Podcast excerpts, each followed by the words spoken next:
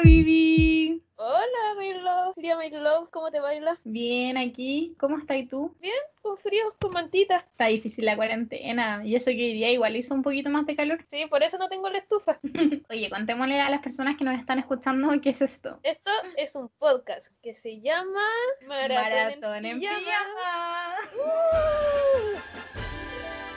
Estamos grabando a distancia porque obvio cuarentena. Y aparte de que mm, la idea de este podcast es hacerlo en la cama, pues como las series que vemos y las películas que vemos. De hecho, en pijama en estos momentos. Igual, lógicamente. Bueno, nuestra idea es como ir conversando acerca de películas y de series que vamos viendo, sobre todo como esta cuarentena, pero de películas y series que sean para nuestro público objetivo. Exacto, que básicamente personas mayores de 20 años que todavía ven películas adolescentes, como nosotras. Que son interpretadas interpretadas por personajes que también tienen más de 20 años, que aparentan ser adolescentes. Que aparentan tener 13. La audacia de estos jóvenes de seguir poniéndose uniforme. La cago. Y la audacia de nosotros de seguir viendo las weas. Es verdad, a las 2 de la mañana. Bueno, que la vi no somos ninguna expertas. Solo vemos muchas películas y muchas hemos visto muchas weas. Porque básicamente alguien me escribe, oye, empecé a ver esta serie y yo la empiezo a ver. Oye, ¿cuál va a ser la primera película de la que vamos a hablar? Hoy día vamos a estar conversando de La cabina de los besos 2. Uh, también conocida como el stand de los besos para los bilingües. Y mi primer beso para los españoles.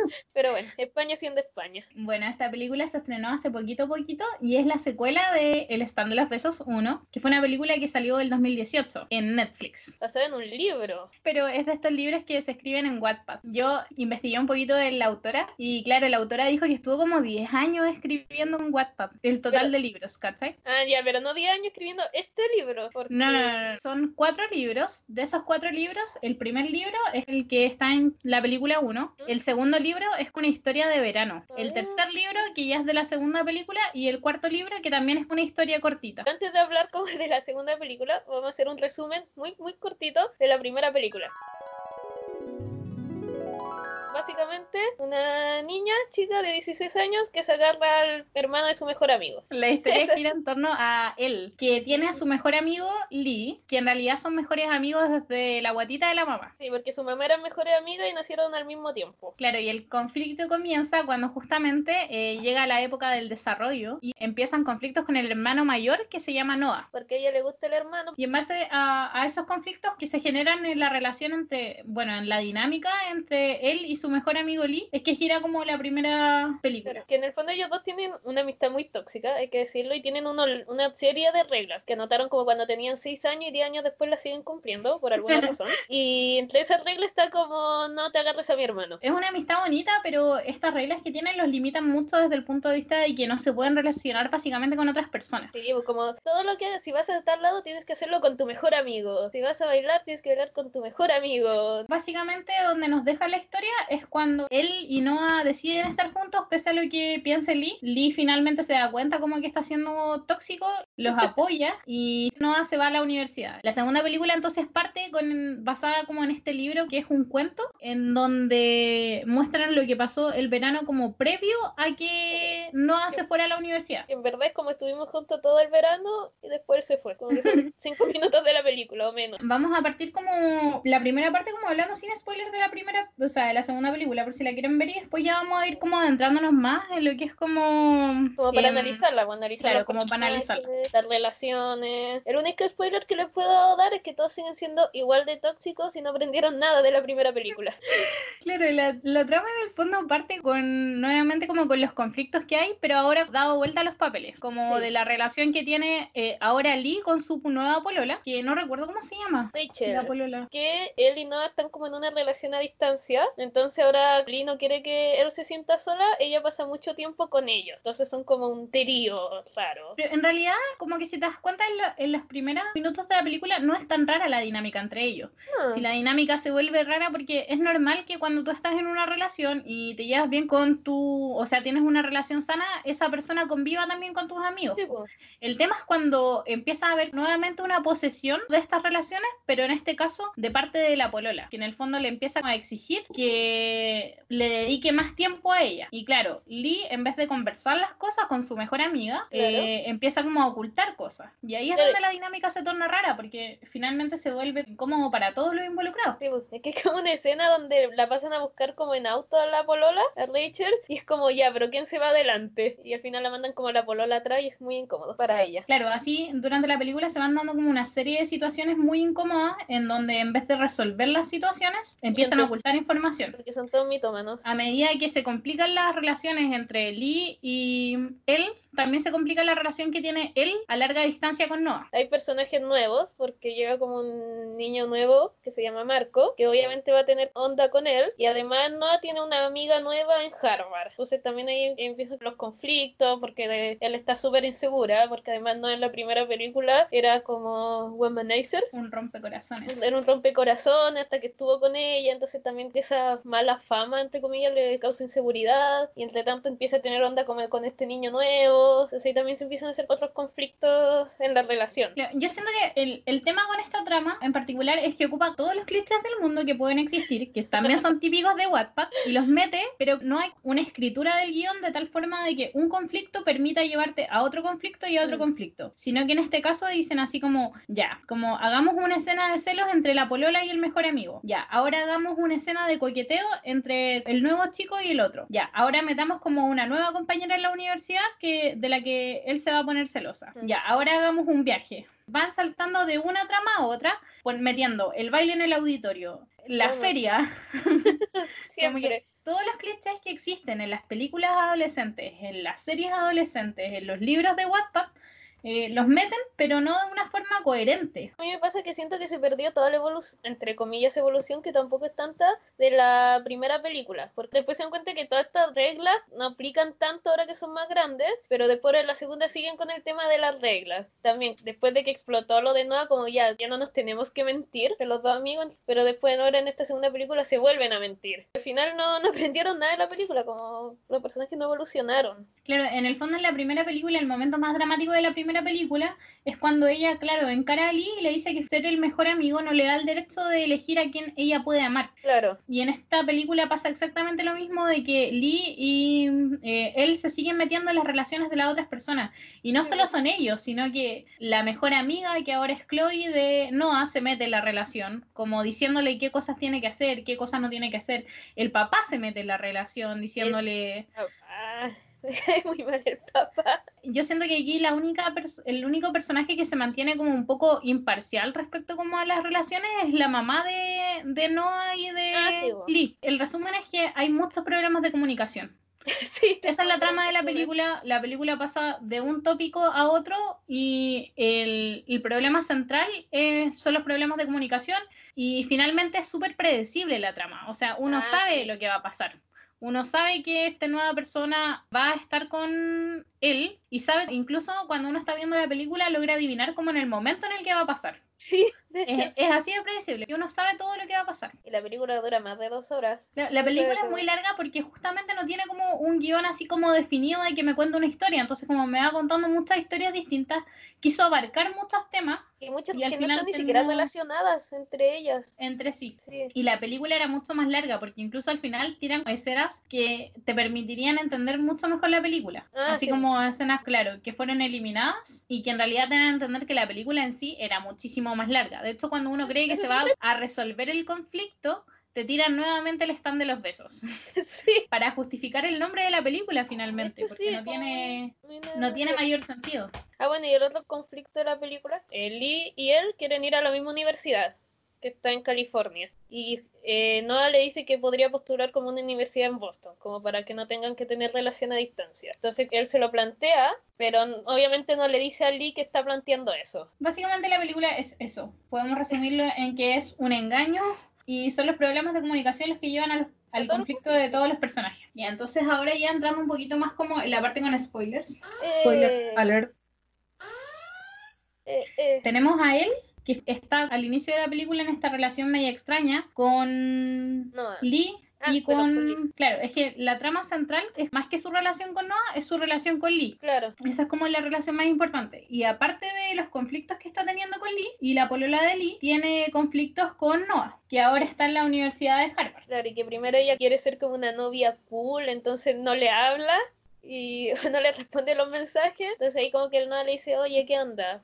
Noah, por su parte, está teniendo un comienzo súper difícil en Harvard. Le está yendo súper mal en, en la Ya, no universidad. sé si es no tiene mal, como que dice que no tiene amigos y que sus notas no son tan altas, pero a todos nos pasa cuando entramos a la universidad. Aquí es donde tenemos a este nuevo personaje que es Chloe, que viene a jugar, a hacer lo que quiere hacer la película, finalmente es meter a este personaje para que uno entienda la amistad entre la mujer y el hombre existe, que eso es lo que te intenta Pero como es la como la película. entre ellos dos, es bien rara, te diré. Cuando recién aparece este personaje, o sea, primero la él como que le empieza a psicopatear por Instagram, y cacha que es súper mina y súper modelo, y hay un punto en que ella viaja a ver a Noah, y ya, pues están como con los amigos de Noah, y llega Chloe, y cuando se saludan, se saludan por como dos minutos, y Noah le toca el poto. Está ahí, el video. Pero, pero tú lo viste, es que yo Bueno, vi sí que, lo vi. De hecho, lo yo vi que se toquetearon mucho, como que lo No, vi que se mano toquetearon mucho. está nada sí está en el como en el muslo pero está por lateral. Entonces en verdad no le está tocando como tanto el poto pero está como en el muslo. Bueno, pero es- ese personaje viene a jugar como a hacer, claro, la la inseguridad y el conflicto a la la seguridad, pero también a decirte así como, hey, tú tienes un mejor amigo y yo también quería una mejor amiga. Esta película, si bien retrata relaciones tóxicas, te quiere entregar de moraleja y de enseñanza que las relaciones no deberían ser tóxicas. Lo hace pésimo. Yo sí, Pero- porque yo siento que más que nada juega como a normalizar, como la relación entre Noah y él, que es súper tóxica desde la primera película, porque más encima Noah es súper violento con la gente, como que él es una persona muy tóxica y la película juega como a normalizar eso, es casi como, ya, pero no te sientas insegura de ella porque yo te amo a ti. Esa es como la moraleja, no es conversemos el hecho de que no nos comunicamos, conversemos el hecho de que hasta el último momento la él le sigue mintiendo como a todos, eso como que se acepta como muy normal. Es que el problema es que justamente como el guion está mal escrito, la trama no funciona, no te deja la moraleja que te debería dejar. Por otro lado está la relación que ya habíamos hablado entre Noah y, o sea, entre Noah, entre él, Lee y, ¿cómo se llama? Rachel, Rachel. En donde Lee empieza a pasar mucho tiempo con él y con Rachel y Rachel se empieza a sentir un poco incómoda porque no tiene momentos personales o a solas con su novio. Eh, Lee la caga como aún más porque, por ejemplo, hay momentos en los que deja directamente plantada a Rachel por estar con él. O en un momento iban a hacer como un disfraz en conjunto los tres para Halloween y después Lee y él lo cambian pero no le avisan a Rachel. Y llegan como de los cazan fantasma y ella disfrazada como de marshmallow. Como que Ese momento como que yo creo que pretende ser un momento muy cómico, pero a mí Pero me dio es- mucha pena. Sí, a mí igual, pena e incomodidad. Pero ahí en el fondo la Rachel le dice como a Lee, bueno, igual se lo dice un poco medio tóxico, pero igual le dice que hable con él, pero en algún punto que le echa la culpa más a ella, y en verdad Lee es el que le está cagando. Y Claro. Lee en vez de decirle como a la él, le miente de nuevo. Dentro de todo este universo de personajes de los que ya hemos hablado, eh, aparece este nuevo personaje que es Marco. Para, Viene- Viene para darle la cuota de diversidad a la película, siendo el latino, y Chloe es negra, entonces ahí están las dos cuotas de diversidad de la película. Porque teníamos que abarcar todos los clichés del mundo, entonces ¿cómo Obvio. no vamos a tener al latino, a la negra y a la pareja gay? Y a la pareja gay. check, check, check.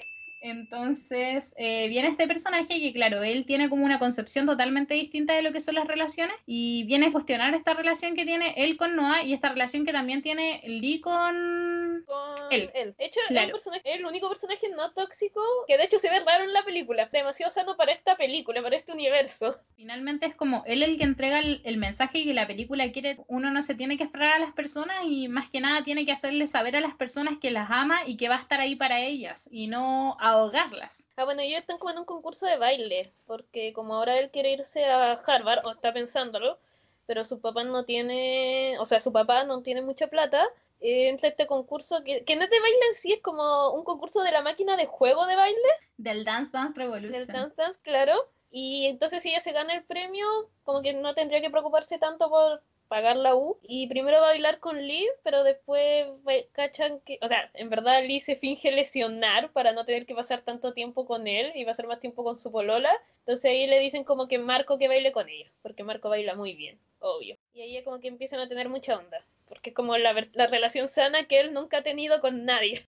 Bueno, entre medio de esto, eh, él viaja a la universidad a visitar a Noah y es cuando se encuentra con Chloe. Y dentro de eso también se desarrolla como la trama de que finalmente encuentra como en la habitación de Noah un pendiente de Chloe. Entonces, lógicamente, en vez de preguntarle a su pololo porque está el pendiente ahí, agarra sus cosas y se va. Y cuando vuelve, eh, tiene el corazón destrozado, es Marco quien está ahí para ella y eso logra que se acerquen aún más. Pasa este concurso de baile en donde Marco y él se besan. En el fondo es él quien besa a Marco. Y obviamente al final de el público de sorpresa porque no avisó que iba a ir, Noah. Y de hecho esa escena igual a los Simpsons cuando a Rafita se le rompe el corazón. Y uno puede ver el cuadro exacto en que a Noah se le rompe el corazón. Después eh, viene Acción de Gracias. Lógicamente todos tienen que pasar Acción de Gracias juntos porque son como una gran familia. Pues, y es cuando se desarrolla el clímax de la película, que en el fondo Rachel está enojada con él porque no sabe que Lee no ha hablado con él, entonces él no tiene idea por qué Rachel está enojada con ella. Lee está enojada con él porque finalmente se enteró de que ella quería entrar a otra universidad y no a la universidad de la que habían hablado. Harvard, pues, como cualquier universidad. Noah está enojado con él porque la acaba de ver besándose y más encima Noah llevó a Chloe a Acción de Gracias. Sin avisarle a nadie, como que llega y dice hola y aparece Chloe y la abraza. Entonces está ya esta polémica y él se va y con la única que dice que vale la pena reparar las relaciones es con Rachel. Eso igual a mí me gustó un poco. Como que es lo que más rescato de la película, que sentí que era como a la chucha de los hombres. no, yo sentí que le fue a hablar como para decirle perdón a Lee, pero como que claro, como que quería hablar con Rachel para dejarle claro que en verdad ella no sabía lo que estaba pasando, pero más que nada la relación era con Lee. Ahí Rachel le vuelve a recalcar que el problema es como con Lee, no con ella. Sí, que eso es bastante bueno, como que por fin Rachel se dio cuenta que en verdad la culpa no era de Lee, sino, o sea, de, él, sino que Lee era como el tóxico. Después de todo esto, eh, él va a reparar su relación con Lee. Lee la acepta porque está como con el corazón destrozado porque Rachel acaba de terminar con él. O sea, también se dio cuenta que no va a ir a Harvard porque como terminó, entre comillas, con Noah, y no tenía por qué ir a Harvard. Pues. Igual encuentro absurdo que todos estos personajes como que reduzcan el que él elija una universidad solamente como por Noah. Porque igual es darle poco crédito a él, porque está ahí hablando de una universidad que tiene como un prestigio que es internacional, en la que tiene la posibilidad de postular. ¿Por qué no hacerlo? Fuera de que Noah estudie o no estudie en Harvard. Siento que todo, todo, porque la película casi todas las relaciones de ellas son con hombres y todos le hacen mansplaining en verdad porque Lee, su papá, Noah, todos le dicen eso mismo, como ya, pero te va a ir por Noah nomás, como que le dan cero crédito a, que tenga opinión propia. puede ser así como que él termine con Noah y vaya igual a Harvard, porque en realidad es una buena universidad. Tienen que dejarla elegir la universidad que ella quiera porque ella quiere seguir en ella. Pues, es su decisión. Encima todos los planes que he hecho que tiene futuro son con Lee que hicieron como a los 10 años perfectamente podría cambiar de opinión. Repara la relación con Lee, piden un deseo, que es otra de sus reglas inventadas. Siempre pedir un deseo con tu mejor amigo, que en realidad es súper conveniente que las reglas inventadas como que nunca nos la, no han mostrado una lista de todas las reglas, sino que son reglas inventadas como para la trama de la película. Claro, se adaptan conforme a lo que pasa en la película, hay una regla para eso. Hay una regla nueva para eso. Y llegamos nuevamente al título de la película, porque había que justificar el título de la película. La cabina de los besos. Otra cabina de los besos. Dos. Entonces, en esta cabina de los besos eh, nos muestran como un paralelo de la primera vez que Lee eh, se besa con Rachel. Ah, Ellos vuelven a estar juntos sin haber conversado los temas, sin haber resuelto ningún conflicto. Pero como se besan de nuevo en el stand, son felices. Y haciendo un paralelo de la primera vez que Noah em, se besó con él en el stand de los besos, ahora llega Marco. Marco, porque es un caballero, no accede a besarla, sino que le dice que... claro, lo que dice es que quiere ocupar ese tiempo en conversar con ella, en que ella lo escuche. Él se da cuenta que tras besarlo no es él la persona con la que quiere estar. Le dice así como, sí, tengo sentimientos por ti, pero tú no eres el elegido. You're not the one. Y se va a buscar a Noah. Y se va corriendo al aeropuerto, mientras que eh, Noah en el aeropuerto tiene la misma conversación con Rachel, o sea, con, Chloe. Y Chloe le dice como eh, que la vaya a buscar. Claro, aquí es cuando nos enteramos que en realidad Chloe eh, ha sido como la amiga todo este tiempo de Noah, porque durante toda esta película nunca nos queda claro como si en realidad está pasando algo entre Chloe y Noah Claro, pero igual nos muestran, por ejemplo, que, no sé, porque él sale harto solo con Chloe, pero cuando la, él le pregunta, oye, ¿de dónde fuiste? Y él, él dice, no, salí con amigos. Que según él lo hace como para... Para que ella no se ponga celosa. Lo que busca la película igual es confundirnos, yo creo, que eso lo hace a propósito. Que busca que a propósito nosotros nos parecemos rollo para después que la lección sea más importante de, ah, ven, para ustedes también fue difícil creer que son solo amigos. Bueno, y la cosa es que la él llega al aeropuerto y se encuentra con Chloe y Chloe le dice, oh, el Noah te fue a buscar, porque da lo mismo que haya pagado el pasaje, total es millonario. Otra, otra trama útil para la película, que sea millonario y que la plata no sea un problema. Eh, entonces ahí como que le manda un mensaje diciéndole, veámonos en nuestro lugar. Y ahí se juntan y le dice como, ay, eres tú, you're the one that I want, y bla, bla, bla. La película termina con esta decisión que tiene que tomar él de a qué universidad entrar y queda con un cliffhanger, porque eh, nos muestran que tienen los dos sobres, que es aceptada de las dos universidades, pero a sus amigos y a su pueblo nuevamente les vuelve a mentir y les dice que no fue aceptada ninguna de las dos, que está lista de espera de las dos. Ah, y también te dicen que, porque el Marco le está mirando de lejos con su con- corazoncito roto, y un amigo le dice, déjala si no vale la pena. Y él mira la pantalla y dice, sí lo vale. También- Claro, entonces nos deja esta segunda trama abierta que es probablemente que eh, durante la tercera película vamos a tener un conflicto amoroso nuevamente con Marco. porque el único sano, Él no aprendió nada porque no fue capaz de decirle a su mejor amigo y a su pueblo que había entrado a las dos universidades y que se iba a tomar un tiempo para pensarlo y que es como claro lo que que lo cualquier lógico. persona hubiese hecho, sino que le- les vuelve a mentir.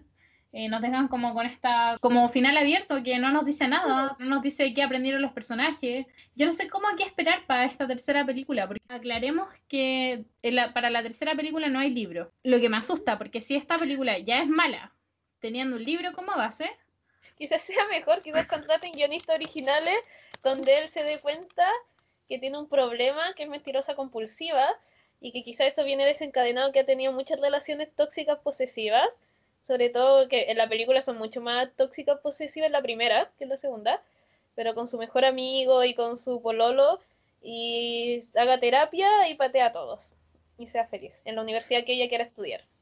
Hay una última cosa que no podemos dejar de mencionar.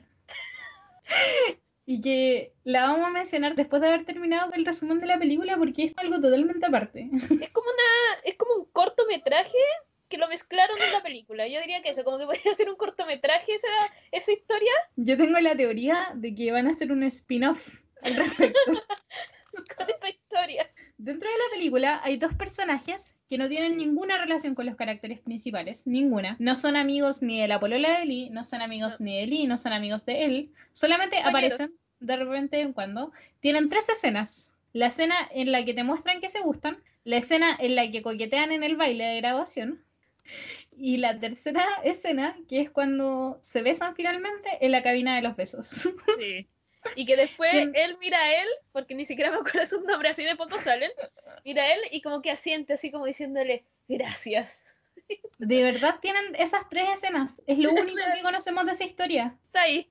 Yo no tengo idea por qué está ahí. Como que, claro, ese día que estaba escribiendo como el Wattpad en ese capítulo, dijo, oh, y voy a meter como a estos personajes. Sí, me falta... Que quizá ni siquiera está, no sé si es- está en el libro, capaz que haya sido como de la película solamente. Yo no, no sé qué pasó ahí, pero no entiendo. Como que no, no logro entenderlo dentro de la película. Que tiene que ver con, con, ni con el crecimiento de los personajes, ni con el desarrollo del guion, ni con el desarrollo de la son- trama. Y que no tienen relación con los personajes, son solo compañeros que están ahí. Ni siquiera sabemos qué pasa con ellos. ¿A qué Ni van? Ni no aparecen en la graduación. tanto la historia como para que te di para que tú digas como ah como que sea una historia paralela por lo menos. Bueno, y para terminar esta película, o sea, este mm, episodio vamos a hacer un ranking. De los más tóxicos de esta película de las relaciones más tóxicas, porque yo creo que, que no deberíamos catalogar a los personajes como de ah tóxicos.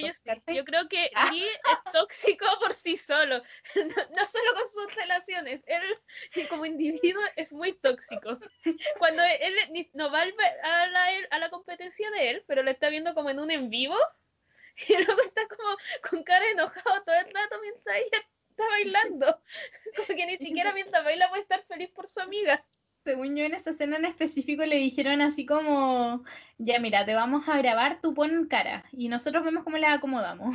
Claro, y pues solo, solo como que se sorprende cuando la él le da el beso al Marco y queda como, como Pikachu sorprendido. Según yo, la mira con cara de desaprobación antes de que eso pase y yo no sé si eso es un problema de edición o en verdad él está decepcionado del baile de él. Ya, pero- entonces tu ranking tóxico. Para mí Lee, el más tóxico, por lejos, y no ha seguido también, súper tóxico. Y la primera era súper tóxico y además era muy violento, como que se agarraba en los primeros 10 minutos de la primera película y ya le pegó como a cuatro personas. Yo igual encuentro que, que Noah en particular tuvo un crecimiento esta película. Sí, porque ahora Como- esta vez no le pegó al marco, como que le iba a pegar, pero no le pegó. Ya no se agarra con Claro, dentro de los personajes y de lo poco que crecieron los dos personajes principales, siendo que Noah es el que más avanzó. Puede ser también porque se supone que se fue a la universidad y como que el haber estado lejos le dio como algo de perspectiva, no sé. Claro, o quizás recibió demasiada crítica, entonces dijeron ya bajémosle el nivel de toxicidad. Y la relación más tóxica, yo creo que es la amistad de Lee y él. Yo también creo lo mismo. O sea, creo que igual la relación, yo tengo dos nominados para la relación más tóxica. La de... y los nominados son... Está Lee y él, porque son los únicos mejores amigos que yo conozco que no hablan de las cosas. Es verdad. Yo no conozco a ningún otro par de mejores amigos que en realidad no converse las cosas, porque es básicamente de lo que se trata ser mejores amigos. La segunda relación más tóxica es la de Rachel con Lee. ¿Viste? Lee es el común denominador de todo. Él es el problema. Porque lo que me molesta de esa relación es que siento que ellos como que tampoco hablan las cosas. Él prefiere mentirle a ella que decirle, ¿sabéis qué? Me gusta estar con mi mejor amiga, me gusta compartir con ella. Pero yo creo que Rachel no es tan tóxica porque ella igual le dice, se lo dice de una forma muy enojada y casi como elige a quien amas más.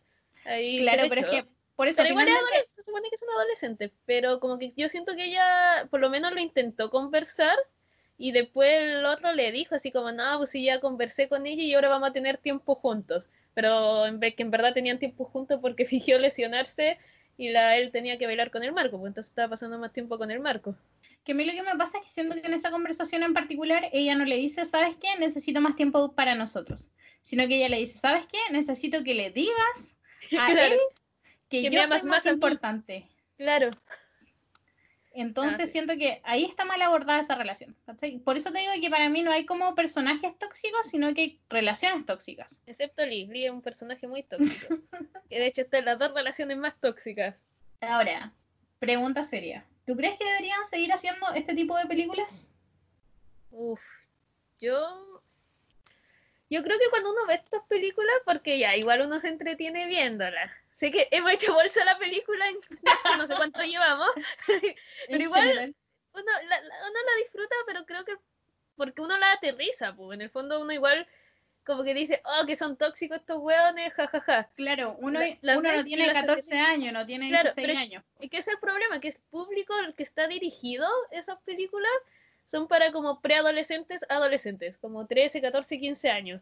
Y como que uno no tiene tanto la capacidad de discernir como, oye, que son tóxicos, como que esto no está bien.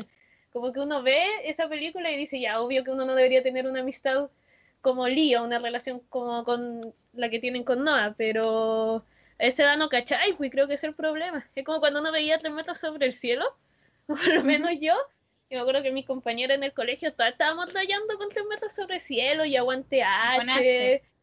Claro, y como Pololo Ideal H, y tú la veías ahora y que hay como, conche tu madre, Impactada. ¿qué es esto?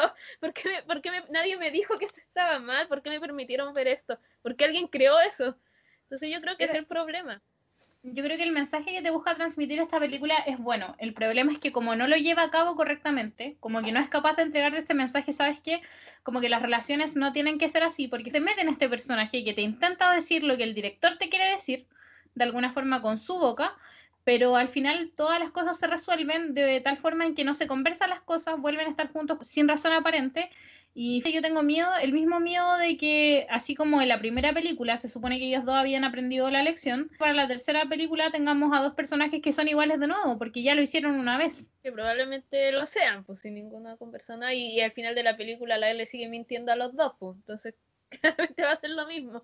Claro, como que eso es lo que yo siento, que si al final de la película, eh, pese a, los retratos como de toxicidad en las relaciones, de violencia, de eh, problemas de límites, eh, de privacidad, de un montón de cosas, de decisión incluso, si al final de la película me hubiesen hecho como una conversación clara, como de él con su mejor amigo y con su pololo y con su papá, como de sobre qué opciones tenía para ir a la universidad y qué es lo que quería hacer ella, yo te hubiese dicho, ¿sabes qué?